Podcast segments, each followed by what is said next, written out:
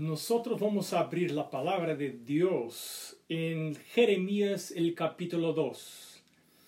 En el tema que estudiamos ah, ayer, vimos el llamado de Dios, que es un llamado para todos. El amor de Dios que nos llama, porque nos quiere utilizar. Pero hoy veremos otra, ah, un otro lado del amor de Dios no solo llamando para un ministerio cada uno de nosotros, sino llamando para la conversión. Y yo empiezo leyendo eh, eh, el versículo 1 del capítulo 2 de Jeremías. Vino a mí palabra de Jehová diciendo, anda y clama a los oídos de Jerusalén, diciendo, así dice Jehová, me he acordado de ti, de la fidelidad de tu juventud del amor de tu desposorio, cuando andabas en pos de mí en el desierto, en tierra no sembrada. Santo era a Jehová, primicias de sus nuevos frutos. Todos los que le devoraban eran culpables, mal venía sobre ellos, dice Jehová. Aquí hay algo interesante. Al comienzo de su historia, Israel y Judá estaban muy cerca de Dios, temiendo a Dios, andando con Dios, buscando a Dios. Pero algo pasó, que se desviaron. Pero hay una información interesante en el versículo 3. Santo era Israel a Jehová, primicias de sus nuevos frutos. Hay uno puede concluir que las primicias son santas al Señor y lo que es correcto. Las primicias son santas al Señor. No solamente el sábado es santo, no solamente el diezmo es santo, sino las primicias también son santas. Vamos a ver algo sobre las primicias hoy. El primer texto que vamos a leer es Levíticos 23, empezando en el versículo 9.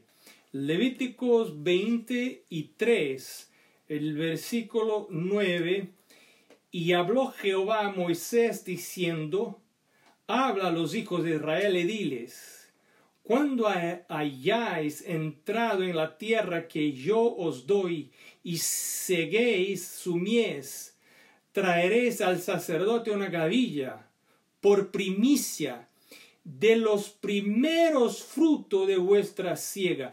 Interesante que en Jeremías 2, el versículo 3, habla primicias de sus nuevos frutos. ¿Es primicias de sus primeros frutos o primicias de sus nuevos frutos? Es lo mismo. En el, en el caso de Levítico, eh, los israelitas cuando iban a entrar en la nueva tierra, en Canaán, deberían entregar una primicia de los primeros frutos de la siega.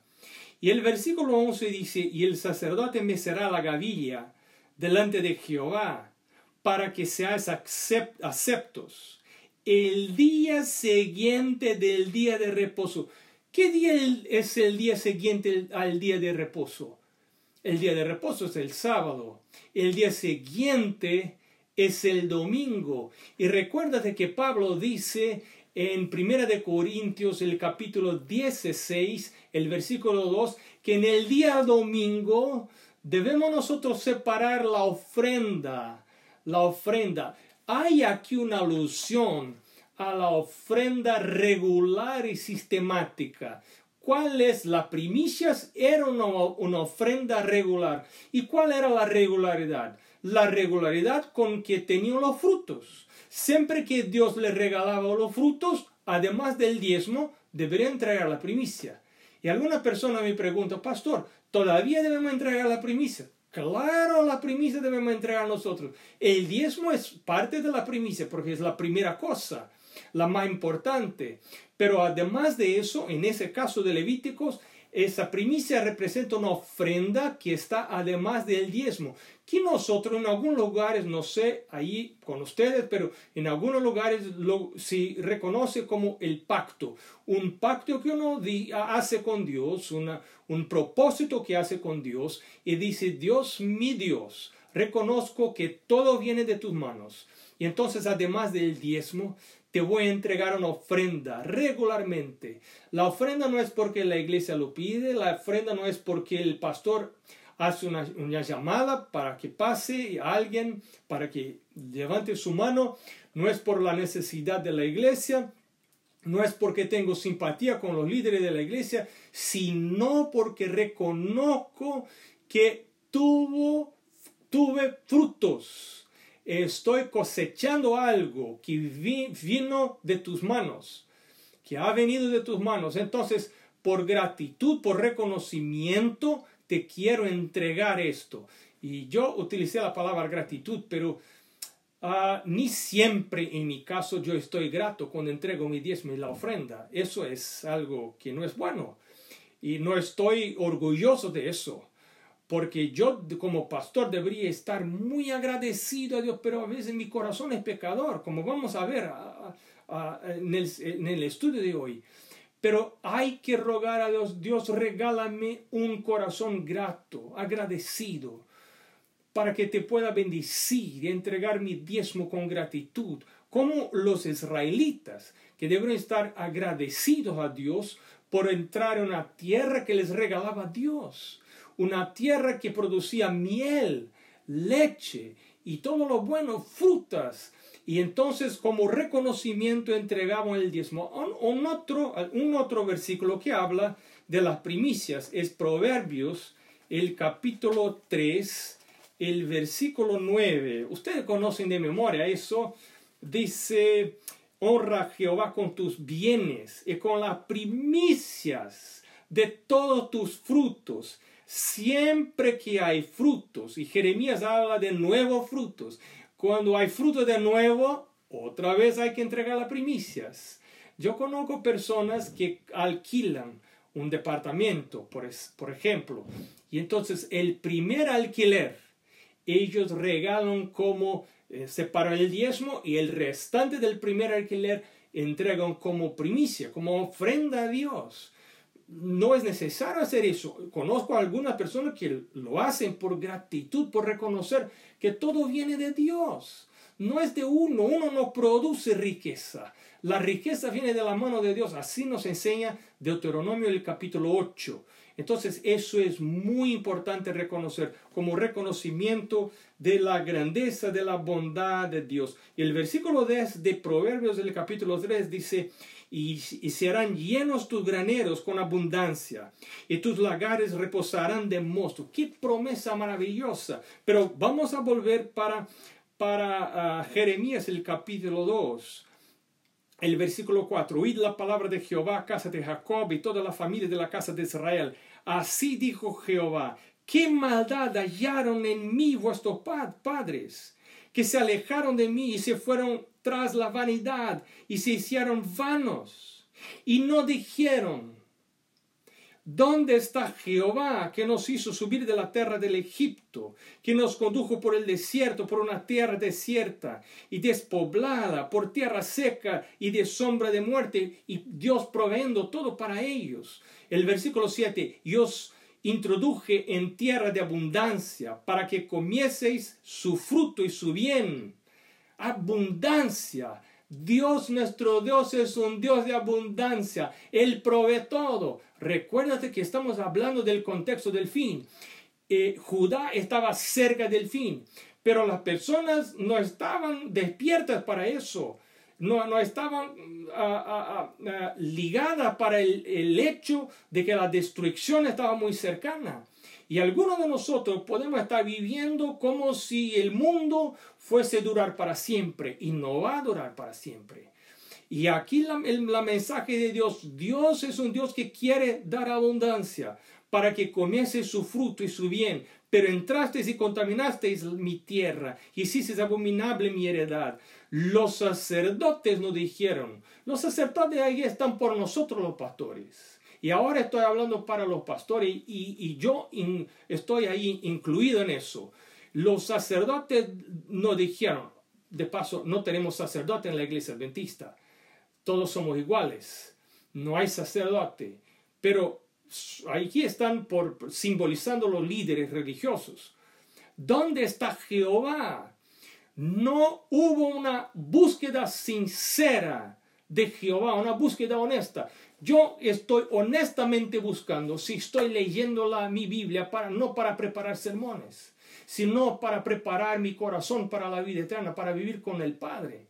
Si estoy leyendo, estudiando mi folleto de la escuela sabática, la lección de la escuela sabática, si estoy leyendo el espíritu de profecía, si quiero realmente conocer las cosas eh, ocultas, las cosas eh, eh, importantes que Dios ha dejado revelado para los últimos días, los días que vivimos nosotros, los días del fin.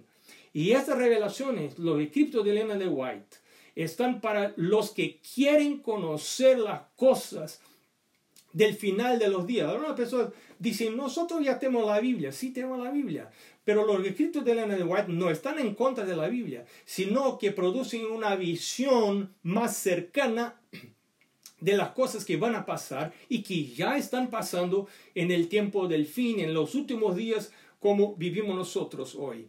Entonces los sacerdotes, ahí también habla el versículo 8 de los pastores. Los pastores no están por el pastor de la iglesia, sino los pastores ahí representan los líderes civiles, los que conducen el pueblo. Eh, los sacerdotes por los líderes espirituales, los pastores por los líderes civiles. Esos también se rebelaron contra mí, los reyes, los príncipes. Y también los profetas profetizaron en nombre de Baal y anduvieron tras lo que no aprovecha. Por tanto, y aquí hay consecuencias transgeneracionales para los hijos de los hijos. Contenderé aún con vosotros, versículo 9, dijo Jehová, y con los hijos de vuestros hijos pleitearé. El versículo 13, porque dos males ha hecho mi pueblo, me dejaron a mí fuente de agua viva y cavaron para sí cisternas, cisternas rotas que no retienen agua. El versículo 19, vamos a leer rápido juntos porque hay mucha cosa importante. Tu maldad te castigará y tus rebeldías te condenarán. Sabe pues y ve cuán malo y amargo es el haber dejado tú a Jehová tu Dios y faltar mi temor en ti, dice el Señor Jehová de los ejércitos. Y ahora nos vamos al capítulo 3, después volvemos al capítulo 2 otra vez. Al capítulo 3, pasamos del capítulo 3 y vamos al capítulo 5. El capítulo 5. Ah, Dios dice, recorred, versículo 1, las calles de Jerusalén. Y mirad ahora e informaos, buscad en sus plazas y a ver si hayáis hombres, si hay alguno que haga justicia, que busque verdad, y yo la perdonaré. Imagina, uno solamente no había. Aunque digan, vive Jehová, juran falsamente. O sea, había una religiosidad de apariencia solamente. Y parece que a eso nos gusta a nosotros. Nos vamos a la iglesia, nos gusta pertenecer a un grupo social que es un grupo social bueno, como la iglesia adventista es un grupo social bueno, las personas ahí nos matan a las otras, nos roban a las otras. Por lo menos así pensamos nosotros, ¿correcto? Y entonces ahí vamos, ahí estamos, la religiosidad de apariencia, los que nos miran de afuera, miran, ahí está un, un buen muchacho, una buena muchacha, pero no conocen lo que pasa dentro de uno.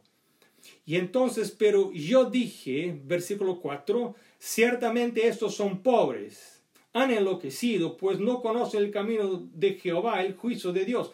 Ah, estos eh, quizá están desviados de Dios porque son pobres, no tienen educación, no conocen. Así habló el, eh, Dios para el profeta. Pero entonces él dijo, iré a los grandes. Él les hablaré, versículo 5, porque ellos conocen el camino de Jehová, el juicio de su Dios. Pero ellos también quebraron el yugo, rompieron las coyundas. Mira, los educados, los que tenían educación formal, los que tenían recursos financieros, tampoco estaban buscando Jehová. Habían quebrado el yugo, rompiendo las coyundas, las coyundas, la palabra original aquí es Moser, La palabra Moser en el original, en el hebraico, significa restricción. Nosotros podemos decir límites. Hay personas que no les gustan los límites, no quieren ser limitadas, no quieren ser restringidas, quieren hacer lo que quieren. Quieren venir a la iglesia, pero seguir comiendo lo que quieren, mirando la pantalla lo que quieren, haciendo amistad con, con, las personas que quieren. Ah, y empezando el día sábado en, en la hora que quieren, no en la puesta del sol, porque así eligen ellos. No, no les gusta restricción, no les gusta que Dios les diga así es y lo haga de esta manera.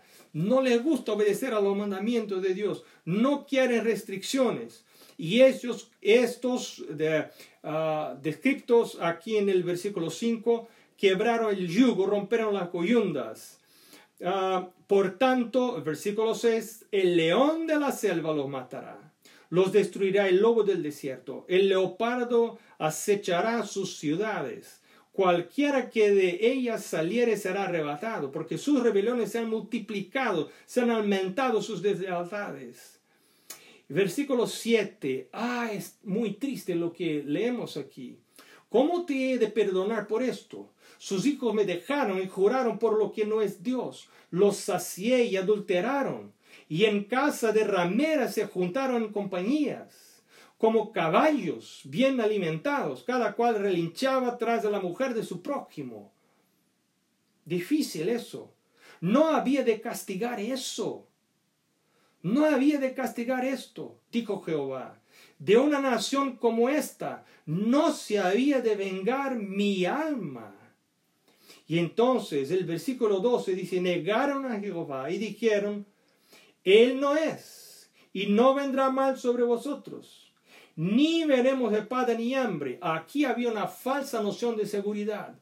No, eso no es el profeta, el profeta está engañado, él está equivocado, no, eso no es verdad, no va a haber destrucción, a la falsa noción de seguridad. Le gustaban los profetas que solo hablaban buenas cosas, no los profetas que decían la verdad en nombre de Jehová. El versículo 13 dice lo mismo, antes los profetas eran como viento, porque no hay en ellos palabra, palabra de Dios así se hará a ellos. Eso era la voz del pueblo.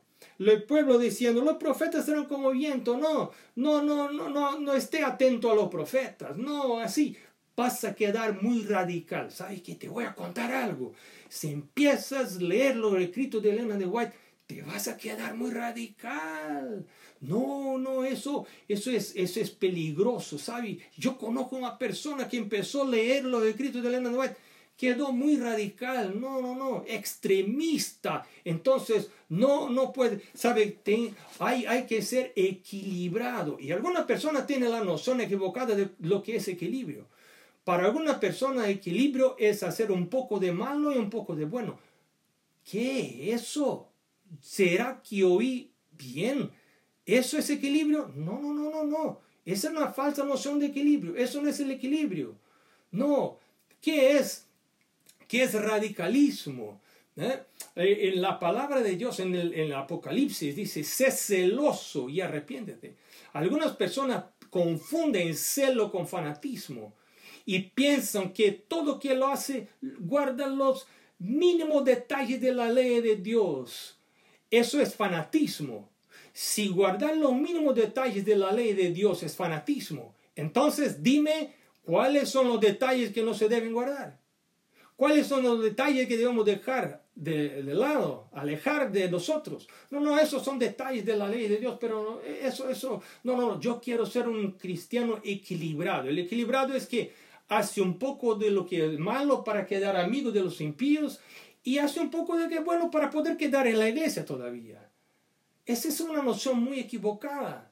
Y así, así estaban los, los judíos de este tiempo. No, no, no, no, no escuchan los profetas, no escuchan los profetas. Hay seguridad, el fin no llega, hay seguridad. Por lo tanto, el versículo 14, así ha dicho Jehová, Dios de los ejércitos, porque dijeron esta palabra, he aquí yo pongo mis palabras en tu boca por fuego, está hablando a Jeremías, y a este pueblo por leña, y los consumirá he aquí yo trago sobre vosotros gente, gente de lejos. Versículo 17, y comerá tu mies y tu pan, comerá tus hijos. Hay pérdidas económicas, hay pérdidas financieras si no oímos la voz profética en los últimos días. Vamos a ver en, el, en, el, en, esta, en este estudio, en, en los otros estudios, que vamos a tener pérdida de cualquier manera.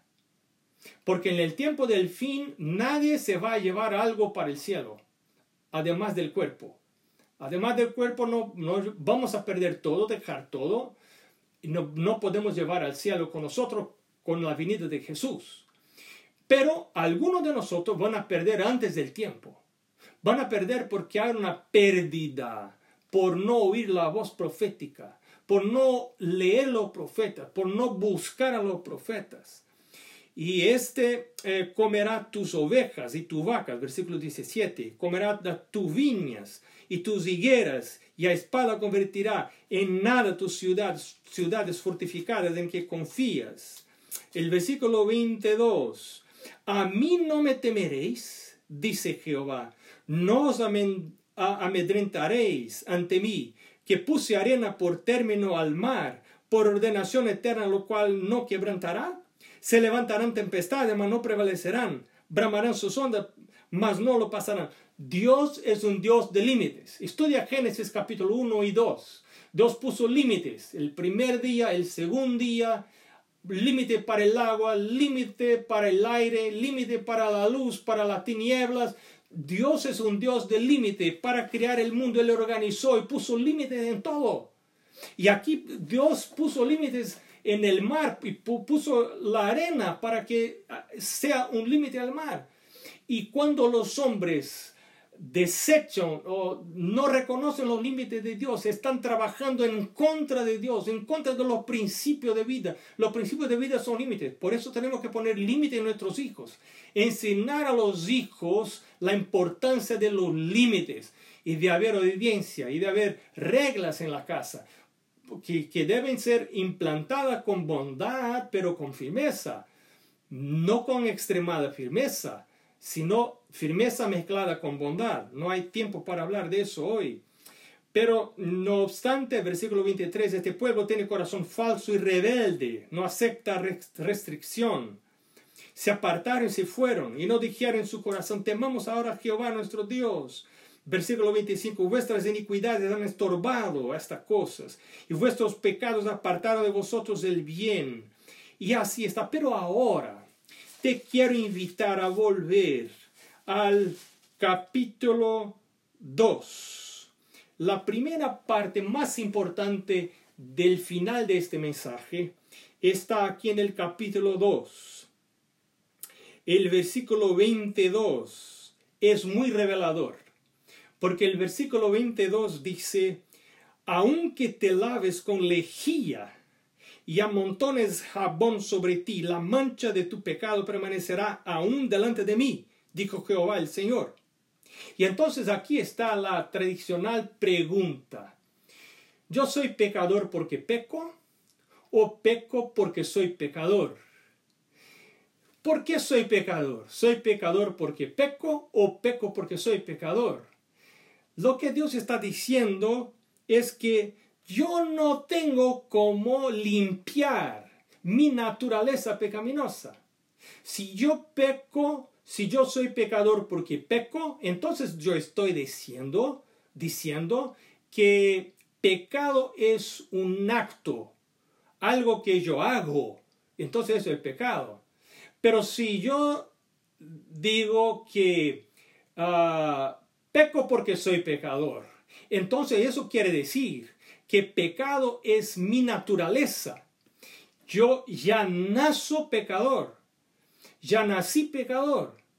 Salí de la pancita de mi madre pecador. No necesito hacer nada para tornarme pecador. Eso que enseña la palabra de Dios. Basta estar vivo que ya soy pecador. No necesito hacer algo malo para que me torne pecador. Ya soy pecador simplemente porque respiro. Si estoy respirando, si estoy vivo, entonces soy pecador. porque la naturaleza humana está desviada, está cambiada.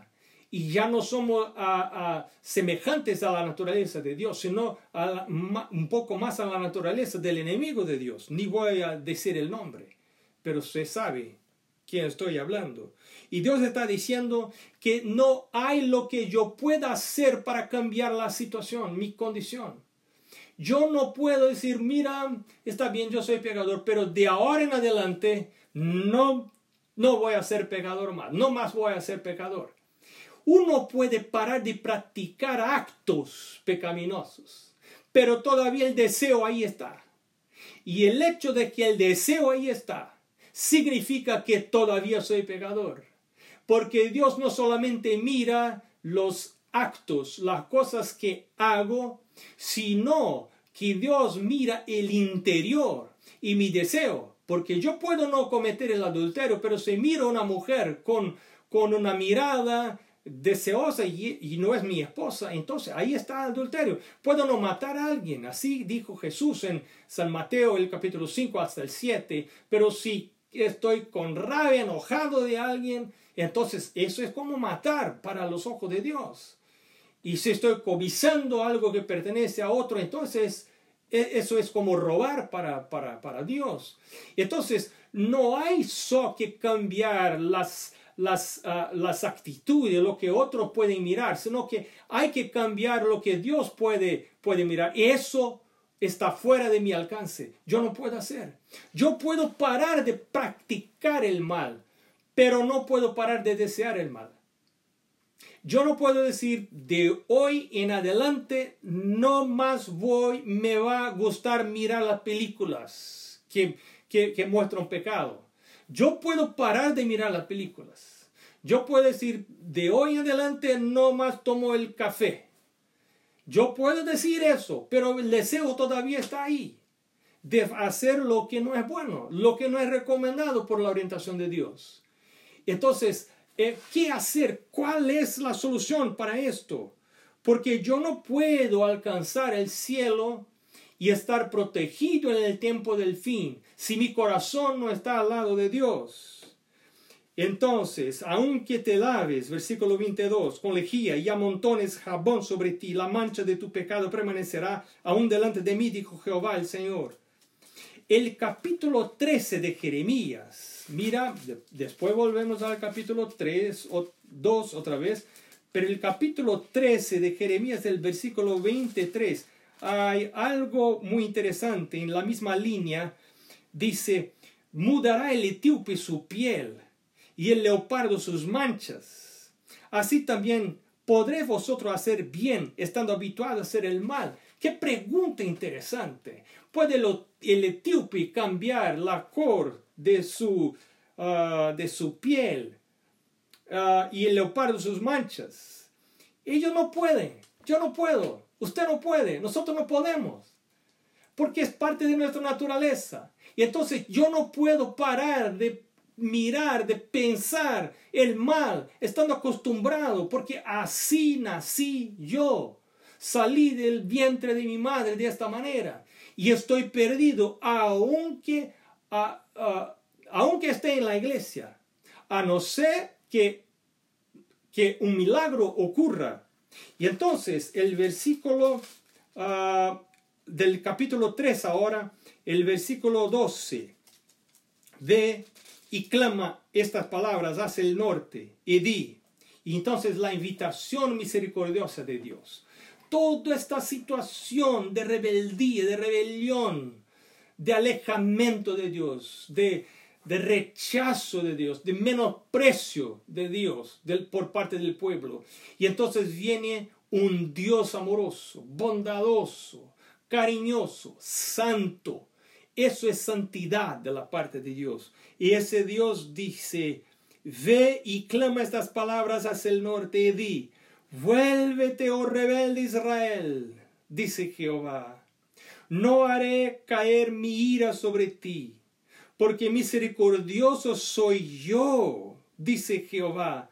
No guardaré para siempre el enojo. Ese es el carácter de mi Dios. Ese es el carácter de tu Dios. Aunque seamos pecadores, aunque nacimos pecadores, aunque tengamos inclinaciones para el pecado, deseo para hacer lo que no es bueno, deseo para la infidelidad, para no guardar el sábado, para no devolver el diezmo, para comer lo que no es bueno, para tomar lo que no es bueno. Quizá algunos que están uh, oyendo o mirando a nosotros ahora están tomando cosas que no son buenas para su salud, ni para su familia, están trayendo problemas para su vida. Y entonces Dios está diciendo, mira, yo te hago una invitación, vuélvete, rebelde Israel, dice Jehová. Reconoce, versículo 13, pues tu maldad, porque contra Jehová tu Dios has prevaricado y fornicaste con los extraños debajo de todo árbol frondoso y no oíste mi voz, dice Jehová. Y el versículo 14, otra invitación emocionada de la parte de Dios. Convertíos, hijos rebeldes, dice Jehová, porque yo soy vuestro esposo. Convertíos, convertíos. ¿Qué es conversión? Conversión es cambio de dirección. Y conversión es cuando alguien dice, yo quiero buscar al Señor. Hasta ahora estaba buscando el camino del enemigo del Señor. Pero ahora quiero volver de todo mi corazón. El problema es que a veces cuando volvemos, hacemos la conversión y empezamos a buscar al Señor, nuestros deseos todavía están en el otro camino. Quiero ir, seguir en el camino que yo estaba antes, pero estoy decidido por la razón de volver para el camino para acercarme del Señor. Pero mi corazón todavía está para allá. Y entonces algunas personas piensan, mi conversión no fue verdadera porque yo todavía tengo ganas de hacer lo que está errado, lo que no es bueno. Y entonces, y eso fue mi caso, casi desistí de todo, de las cosas espirituales, porque mi gana estaba para seguir haciendo lo que era malo. Hasta que yo descubrí que la vereda del justo es como el rayar de la aurora, del, del, del amanecer, va brillando más y más hasta que el día sea perfecto. Entonces, lo que quiero decir es que cuando tu voluntad, tu deseo, tu gana todavía es para seguir haciendo lo que es malo, habla a tu Dios y dile a Dios, mi Dios, mi Dios bondadoso, mi Dios perdonador, te quiero decir como David en el Salmo 51, límpiame, saca de mi corazón lo que es malo, Dios. Y no solo los actos, las acciones, sino mi Dios, saca de mi corazón las inclinaciones, los sentimientos, la gana, las preferencias por el pecado. Esto es algo que yo no puedo hacer. No está en mí hacer esto. Eso es obra del Espíritu Santo. Solo el Espíritu Santo puede me regalar el deseo por la fidelidad a Dios en todos los aspectos de la vida. La fidelidad en la, la vida material, en la vida sentimental, en mi noviazgo, en la manera como me relaciono con las personas. Necesito ser fiel a Dios. En, la, en, en el uso de mi sexualidad, necesito ser fiel a Dios como dice la palabra de Dios. Pero si no tengo ganas, si todavía estoy en la iglesia bautizado, hice la conversión, estoy volviendo el camino para Dios, pero todavía tengo ganas de hacer lo que es malo, prostitución y otras cosas más. ¿Qué debo hacer? Arrodíllate y confesa a Dios. Si confesamos nuestros pecados, Él es fiel y justo para perdonar nuestros pecados, nos limpiar de toda injusticia. Hay que confesar, si confesamos Él nos cambia. Lee el Salmo 51, David dijo para Dios, ayúdame Dios, limpia mi corazón. Quiero ser nuevo, implanta tu naturaleza en mi vida. Y eso es obra del Espíritu Santo. Ezequiel capítulo 36, versículo 26 dice, te regalaré un corazón nuevo, poré dentro de vosotros un espíritu nuevo Sacaré el corazón de piedra y pondré un corazón de carne. Pondré mi espíritu. Y es por eso que necesitamos recibir el Espíritu Santo. Todos los días por la mañana, cuando nos vamos a la presencia de Dios. Así recibimos nosotros el Espíritu Santo. Y gastamos tiempo en la presencia de Dios. Y oímos su voz, y estudiamos su palabra, estudiamos la lección de la escuela sabática, leemos el espíritu de profecía, pasamos tiempo en oración, hay un tiempo determinado para la oración. Tengo una lista, un rol con nombres por quienes estoy orando, otro, otra lista, otro rol con los temas de mi oración, los pedidos de oración, mi gratitud y así, etc. Entonces, cuando tengo eso, paso un momento con Dios, estoy buscando a Dios todas las mañanas, en ese momento voy a rogar por el derramamiento del Espíritu Santo. Quiero ser una nueva criatura. Eso es la verdadera conversión. La conversión no es solo del exterior. Oh, qué lindo, ahora es bautizado, miembro de la iglesia adventista. Imagina, qué lindo eso. Pero eso es solo en lo exterior. La persona no mira hacia adentro de nosotros, pero Dios sí mira el corazón. No todos nosotros somos pecadores, hasta los pastores. Todos nosotros tenemos alguna inclinación para hacer lo que no es bueno. Nuestra única esperanza, hermanos y hermanas, nuestra única esperanza es arrodillarnos cada mañana en la presencia de Dios. Y te quiero invitar hoy a aceptar la invitación de Dios. Esta invitación es para mí, es para los pastores que están oyendo, es para ti, hermano, hermana, joven de la iglesia, Ah, los niños de la iglesia, para todos nosotros. Dios nos está invitando. Estamos en el tiempo del fin. Este mundo se va a terminar. Estamos viviendo en los últimos días de la historia de esta tierra. Es el momento de ah, eh, acercarnos de Dios y pedir a Dios una experiencia renovada con Él y con su palabra. Que Dios te bendiga y te, eh, y te eh, lleve para aún más cerca de su palabra. Amén.